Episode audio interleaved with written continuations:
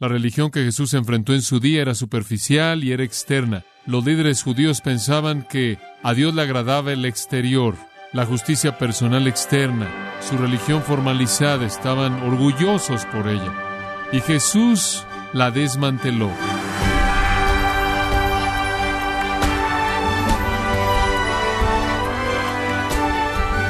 Le damos las gracias por acompañarnos en esta edición de su programa Gracias a vosotros con el pastor John MacArthur. El diccionario Webster define la misericordia en varias maneras. Una disposición para perdonar o ser amable, trato compasivo, absteniéndose de castigar a los delincuentes. Definiciones que se acercan a lo que Jesús quiso decir cuando dijo, Bienaventurados los misericordiosos. En el Sermón del Monte, él fue muy explícito. Sin embargo, hay un significado profundo que no se puede obtener de un diccionario. Y hay un vínculo entre ser misericordioso y ser verdaderamente feliz, del que probablemente nunca antes había usted pensado. Yo quiero invitarle a que nos acompañe con John MacArthur, quien nos ayuda a descubrir si está usted practicando la misericordia que Jesús ordenó, en la serie titulada Felicidad de adentro hacia afuera, en gracia a vosotros. Abramos nuestras Biblias en Mateo capítulo 5, Mateo capítulo 5, las bienaventuranzas. Qué gozo es ver Mateo capítulo 5, es la enseñanza seminal de Jesús acerca de la espiritualidad verdadera. Esta es la instrucción medular acerca de lo que significa pertenecer a Dios, lo que significa estar en su reino, lo que significa ser salvo. Y Jesús colocó todo el énfasis en el interior. Tristemente los judíos de su día habían colocado todo el énfasis en el exterior. La religión que Jesús enfrentó en su día era superficial y era externa. Los líderes judíos pensaban que a Dios le agradaba el exterior, la justicia personal externa, su religión formalizada, estaban orgullosos por ella, estaban ensoberbecidos por ella, estaban centrados en sí mismos por ella. Y Jesús la desmanteló. Jesús esencialmente hizo lo que Juan el Bautista dijo que haría. Juan el Bautista predijo que cuando Jesús viniera, Él vendría de una manera destructiva. En Mateo 3, Juan el Bautista estaba predicando ahí junto al Jordán y en el versículo 10 dice, el hacha ya está puesta a la raíz de los árboles. Por tanto, todo árbol que no da buen fruto es cortado y arrojado al fuego. Él estaba adelantándose a la llegada inminente del Mesías, quien colocaría el hacha de juicio divino en contra del árbol de la religión formal, y él derribaría esa religión externa, que era tan desagradable para Dios. Y de nuevo lo digo, Jesús colocó todo el énfasis en el interior, no solo acción, sino actitud, no solo conducta, sino virtud. El énfasis no está en lo que yo hago, sino en lo que soy. Ciertamente él está preocupado por la acción, pero es acción que emana de la virtud justa. Como Martin Lloyd Jones escribió hace muchos años atrás, un cristiano es alguien antes de que él haga algo. Todo comienza con quiénes somos. Y ser un hijo del rey, pertenecer al reino de Dios, ser un cristiano, ser una persona salva, es poseer cierto tipo de naturaleza, cierto tipo de disposición, cierto tipo de virtud que es definida en estas bienaventuranzas. Como Martin Lloyd Jones también dijo, no debemos controlar nuestro cristianismo, sino más bien nuestro cristianismo debe controlarnos. Y comienza desde el interior y se manifiesta en el exterior. Y entonces Jesús, al dirigirse a los judíos de su día, se concentró en el corazón, identificando para nosotros el hecho de que la salvación o el cristianismo es algo que nos sucede en el centro mismo de nuestro ser. Es algo que ocurre que podría ser llamado una nueva creación. Controla todo lo que somos en la parte más interna de nuestro ser y fluye hacia afuera a partir de ese punto. Jesús no estaba interesado en la religión externa, él no estaba interesado en la ceremonia religiosa formal, más de lo que Dios estaba, él no estaba interesado en las obras superficiales, con motivos equivocados, él estaba interesado en corazones transformados puros. Él caracterizó a los judíos como sepulcros o tumbas pintadas de blanco por fuera, pero por dentro llenas de huesos de hombres muertos. Al dirigirse al asunto de una salvación real, de una religión real, de un conocimiento real de Dios, Jesús habla asuntos del corazón y ya hemos cubierto las primeras cuatro de estas bienaventuranzas. Él habla de aquellos que son pobres en espíritu, aquellos que lloran, aquellos que son gentiles o mejor traducido, mansos, significa humildes, y aquellos que tienen hambre y sed de justicia. Esos son principios internos característicos que operan en la vida de aquellos que pertenecen al reino de Dios. La gente en el reino de Dios reconoce su bancarrota de espíritu, reconocen que no pueden hacer nada por agradar a Dios, reconocen que son pecaminosos, que son impíos, que no tienen esperanza, que son inútiles y no pueden hacer nada por ello, y lloran por eso. Hay una tristeza y lloro por eso. Como consecuencia, hay una humillación por ello, hay una vergüenza que viene con ello que produce mansedumbre. Y después hay un hambre y sed expresa de la justicia que saben que no poseen. También es verdad, según la quinta bienaventuranza, que esas personas que pertenecen al reino de Dios son por naturaleza misericordiosas. El versículo 7 dice, Bienaventurados los misericordiosos, porque ellos alcanzarán misericordia. En algunas maneras, las primeras cuatro bienaventuranzas en cierta manera se conectan con las siguientes cuatro, versículos 7, 8 y 9, y después en los versículos 10 y 11 usted tiene la octava. Usted puede verlas de esta manera. Aquellos que son pobres en espíritu reconocen su necesidad de misericordia y están dispuestos a mostrarle misericordia a otros. Aquellos que lloran por su pecado desean lavar sus corazones con lágrimas de penitencia para que estén limpios y se vuelven los limpios de corazón. Los mansos o los gentiles son aquellos que de manera espontánea hacen la paz porque sus metas no son lo que importa. Están preocupados por otros. Aquellos que tienen hambre y sed de justicia están dispuestos, si usted ve los versículos 10 y 11, a ser perseguidos por causa de la justicia. Entonces, hay algunos paralelos maravillosos en estas bienaventuranzas conforme se desarrollan. Versículo 7. Bienaventurados los misericordiosos, porque ellos alcanzarán misericordia. En primer lugar, hablemos de el significado de ser misericordioso. Esto quiere decir, ¿qué es lo que realmente significa? ¿Qué estamos diciendo aquí? Hay que reconocer que esta es una virtud humana magnífica. Es maravilloso conocer a una persona misericordiosa. Shakespeare, por ejemplo, habló de la misericordia en el discurso bien conocido de Porcia en el mercader de Venecia, él escribió, la cualidad de misericordia no está forzada. Esa es una frase más bien famosa. Cae como la lluvia gentil del cielo sobre el lugar que está abajo. Es doblemente bendecida. Bendice a aquel que la da y a aquel que la toma. Es la más fuerte en los más fuertes. Se convierte en el monarca que está en el trono, siendo mejor que su corona. Así escribió Shakespeare, exaltando la gran virtud de ser misericordioso.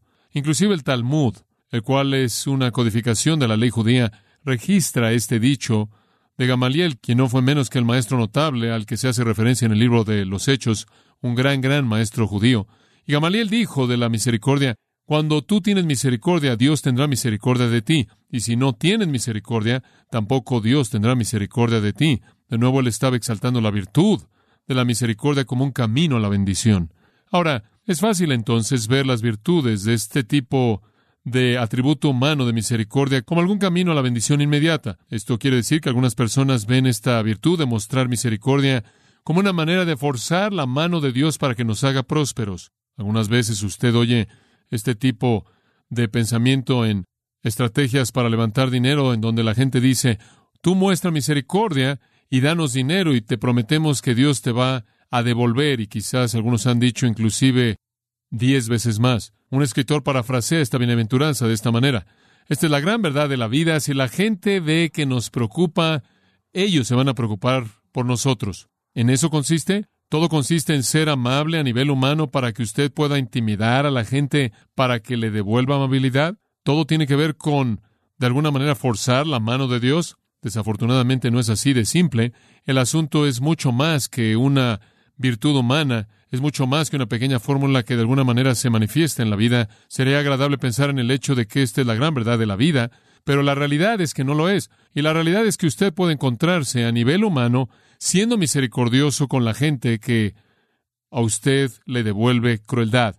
El asunto es mucho más que una virtud humana. De hecho, fueron los romanos quienes no admiraban la misericordia en absoluto. Los romanos admiraban la justicia.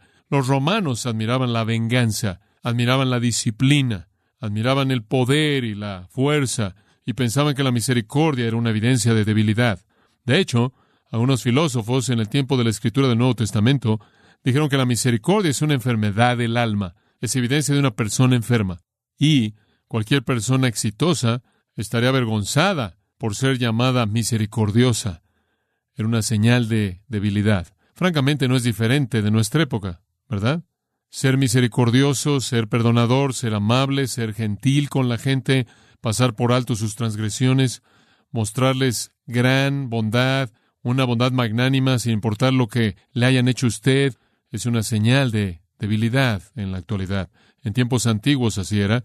De hecho, los esclavos, mujeres y muchos niños eran tratados como basura inútil, y un amo podía cortarles algún miembro corporal o matar a cualquiera de ellos cuando él quisiera a su propia discreción. Y era una especie de muestra de fuerza masculina hacer cosas como esas.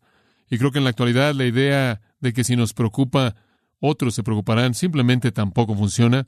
Nuestra sociedad egoísta, vengativa, competitiva, llena de litigios, se caracteriza por muchas cosas, pero la misericordia no es una de ellas. Además, entender la sustancia de la misericordia no es tan solo la idea simple de que si usted va a ser misericordioso hacia alguien más, de alguna manera ellos lo van a hacer usted rico, lo van a hacer usted feliz, lo van a hacer usted próspero o van a ser misericordiosos con usted. Y la mejor ilustración de eso es Jesús. ¿Hubo alguien jamás más misericordioso que Él? Él mostró misericordia a los enfermos, Él mostró misericordia a los cojos y a los ciegos y a los sordos y a los mudos, Él le mostró misericordia a los pobres, Él le mostró misericordia a los expulsados por la sociedad, las prostitutas, la escoria, los que estaban tristes, los que estaban solos, los no amados. En una ocasión él detuvo la procesión de un funeral y él ni siquiera conocía a la gente a nivel personal, pero él detuvo esa procesión para tocar el ataúd y restaurar a un joven de regreso a la vida, porque él estaba tan triste por la tristeza de su madre viuda. Él fue misericordioso en Juan 8 hacia una ramera y le dijo, y yo tampoco te condeno, ve y no peques más. Él comió con publicanos y pecadores, una señal definitiva de su misericordia hacia los expulsados de la sociedad. Marcos 2.16 dice, cuando los escribas y los fariseos lo vieron comiendo con los publicanos y pecadores, le dijeron a sus discípulos, ¿cómo es que él come y bebe con publicanos y pecadores? De principio a fin, uno habría tenido que decir que la vida de Jesús fue una vida de misericordia. Y escuche, si de alguna manera hubiera algún tipo de principio de que la misericordia conlleva su propia recompensa, nunca funcionó para él. Si este fuera algún tipo de principio humano inviolable, una forma de verdad que se manifiesta con la misma veracidad como las leyes de la ciencia funcionan, nunca habrían clavado al hombre más misericordioso que jamás vivió a una cruz, ni le habrían escupido en el proceso. De hecho, la persona más misericordiosa que jamás caminó sobre la tierra no recibió misericordia de los hombres en absoluto, hacia los mismos a quienes Él les mostró misericordia. Dos sistemas crueles, el sistema romano y el judaísmo apóstata, de manera cruel se unieron para matar al Hijo de Dios misericordioso. El totalitarianismo de la Roma cruel se caracterizaba por la intolerancia, y uniéndose a ellos estaba el sistema religioso cruel, fariseo, judío externo, que no podía tolerarlo a él porque él habló la verdad, y sin misericordia se unieron para ejecutarlo. ¿Qué es entonces lo que el Señor está diciendo aquí? Él no nos está tan solo dando algún principio de vida humana que en cierta manera siempre funciona. ¿Qué es lo que Él está diciendo? ¿Cuál es el significado de esto? Bueno, tenemos que ver mucho más alto que a nivel humano para ver la respuesta. Esta misericordia no se refiere a alguna emoción humana natural, no se refiere a alguna especie de principio terrenal que esté en operación. Se refiere a una misericordia que crece, sale de una relación con Dios. Estamos hablando de algo que no es humano en absoluto, es divino. Estamos saliendo del reino de las tinieblas, del reino de los hombres, del reino de este mundo y entrando al reino de Dios. Estamos hablando de un tipo de misericordia que opera en el reino de Dios, no en el reino del hombre. Ahora veamos la palabra misma. La palabra misericordiosos, eleemones, es usada aquí y en Hebreos 2.17 en esta forma. La forma del verbo es muy común en el Nuevo Testamento y con frecuencia es usada en la Septuaginta griega del Antiguo Testamento. Es una palabra muy común en el griego.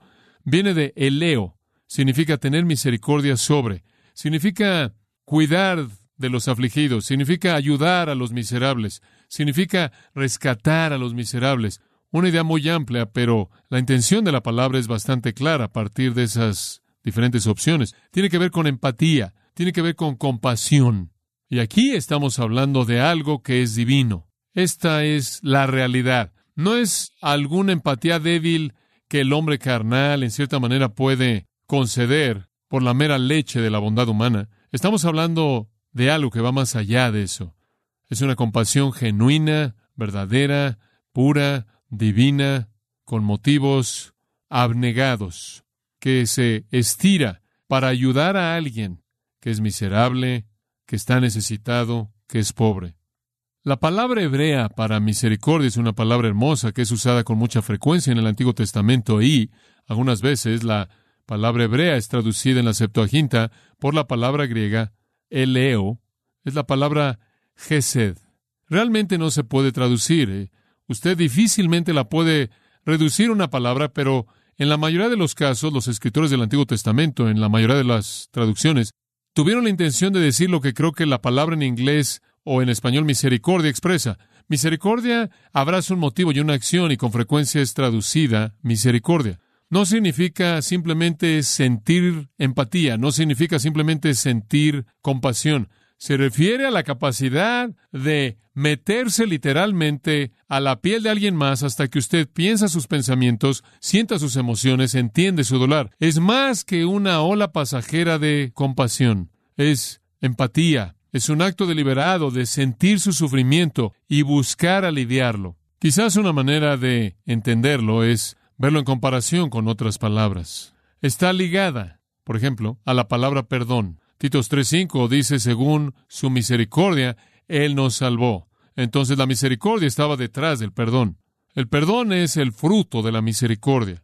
Cuando Dios nos vio con compasión y afecto y empatía, cuando Dios, por así decirlo, Dios en nuestra piel, Jesús encarnado, vino al mundo y sufrió todas las cosas que sufrimos, pero no pecó, fue tentado en todas las maneras en las que somos tentados. Hubo una gran empatía y Él se volvió por nosotros, un Salvador empático, compasivo y misericordioso.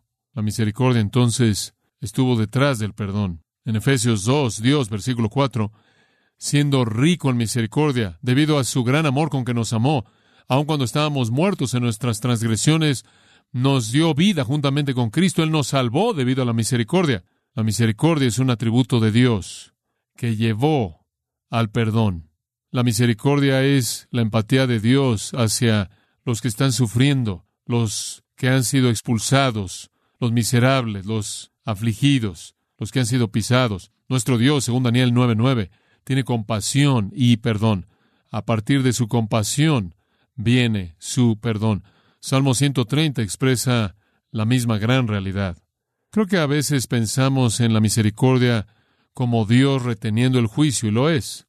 Pero la razón por la que Él retiene el juicio en misericordia es porque Él ha perdonado nuestro pecado. Entonces la misericordia está ligada al perdón. Pero ese es tan solo un aspecto.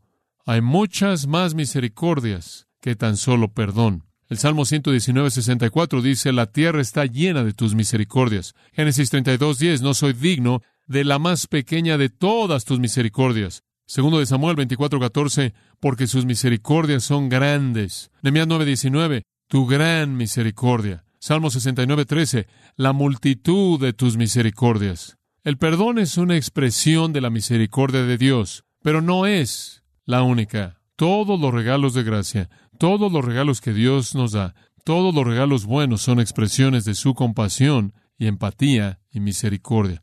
La misericordia también está ligada en segundo lugar al amor, como le leí a usted antes, Efesios 2.4, según su gran amor con que nos amó, Él por lo tanto fue misericordioso. Entonces, la misericordia fluye al perdón, pero a partir del amor. Comienza con el amor, se convierte en misericordia, se convierte en perdón. El amor es más amplio, más amplio que tan solo la misericordia. Tomás Watson escribió, La misericordia respeta de manera apropiada a aquellos que son miserables. El amor es de una consideración más grande. El amor es como un amigo que los visita a aquellos que están bien. La misericordia simplemente es para los miserables. El amor es más grande, pero la misericordia es una expresión del amor. La misericordia, podríamos decir, es un médico para el enfermo. El amor es un amigo para todos. El amor actúa a partir del afecto. La misericordia actúa a partir de la compasión. El amor es constante. La misericordia es para momentos de miseria. El amor y la misericordia son diferentes, pero inseparables. La misericordia y el perdón son diferentes, pero inseparables. Si usted va a ser misericordioso, usted va a ser perdonador. Si usted va a ser misericordioso, usted va a ser amoroso.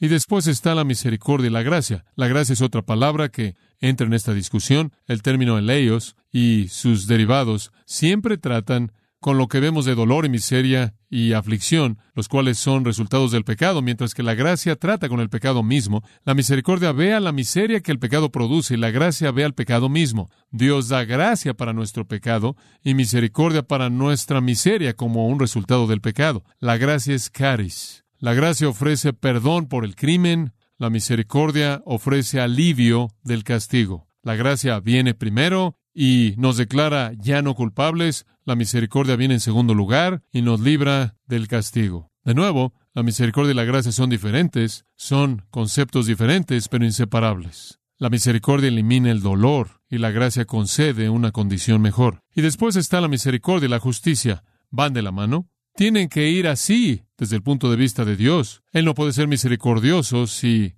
en alguna manera viola su justicia. La misericordia, recuerde, cuando viene de Dios, es una actitud santa como todas sus otras actitudes, no niega su justicia o su santidad, no es algún sentimentalismo superficial que no considera la iniquidad e ignora la justicia, esa es una misericordia falsa y no santa que quiere encubrir la justicia, pero Dios para ser misericordioso y mostrar misericordia tuvo que expresar su justicia como todos sabemos, y él derramó su justicia en Cristo en la cruz, satisfaciendo el requisito de un Dios justo y santo y una ley justa y santa que habían sido violados para que Él fuera misericordioso hacia los pecadores miserables que habían caído bajo el juicio por la violación de esa ley. Entonces, la misericordia encaja junto con el perdón, aunque es diferente, encaja junto con la gracia, aunque es diferente, encaja junto el amor, aunque es diferente, encaja junto con la justicia perfectamente, aunque también es distinta. La realidad del asunto es que si recibiéramos lo que merecemos,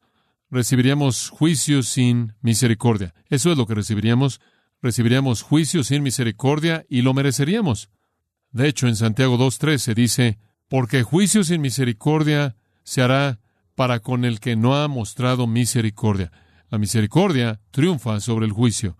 Si usted es una persona misericordiosa, usted no será juzgada. Esa es otra manera de que Santiago diga, si usted es una persona misericordiosa, porque Dios le ha sido misericordioso a usted. En otras palabras, si a usted se le ha concedido misericordia divina, como hijo de Dios, usted demuestra que es uno que ha escapado del juicio, pero la justicia ha sido satisfecha, el castigo ha sido implementado en Cristo. Podríamos decir entonces que la misericordia es más que el perdón, menos que el amor, diferente de la gracia y no es independiente de la justicia. Para resumir nuestra discusión de el significado de la misericordia, la definiremos en términos muy prácticos. Los misericordiosos no solo llevan los insultos de hombres malos, sino que sus corazones buscan alcanzar a aquellos mismos hombres malos en su miseria, porque saben que van a perecer en sus pecados. La gente misericordiosa no solo va a llevar el insulto y no solo usted sabe, va a apretar los labios y va a apretar sus dientes y soportar el insulto, sino que más bien sus corazones alcanzan a esas personas que están siendo crueles porque entienden la miseria terrible en la que están. Los misericordiosos están dispuestos a ser insultados y están dispuestos a ser perseguidos, como se presenta más adelante. Son empáticos con esas personas que inclusive los atacan.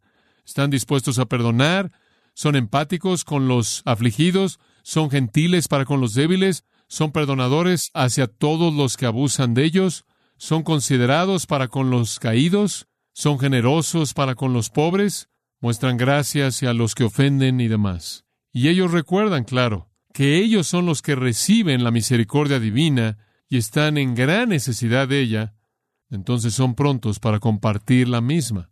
Es muy parecido a la parábola de Mateo 18, ¿no es cierto?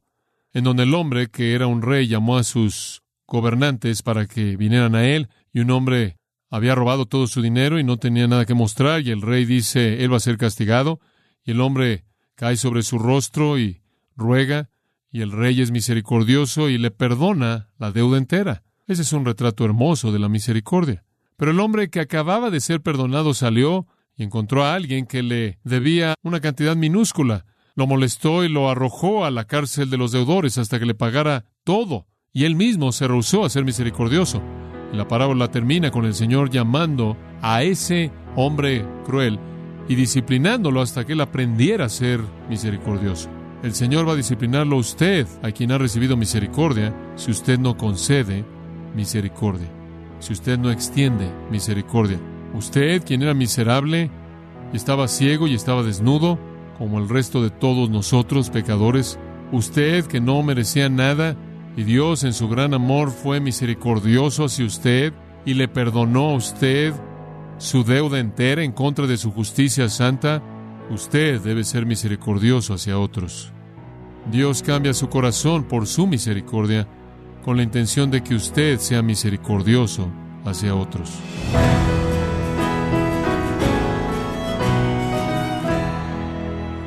Ha sido el pastor John MacArthur en la serie titulada Felicidad de adentro hacia afuera, en gracia a vosotros.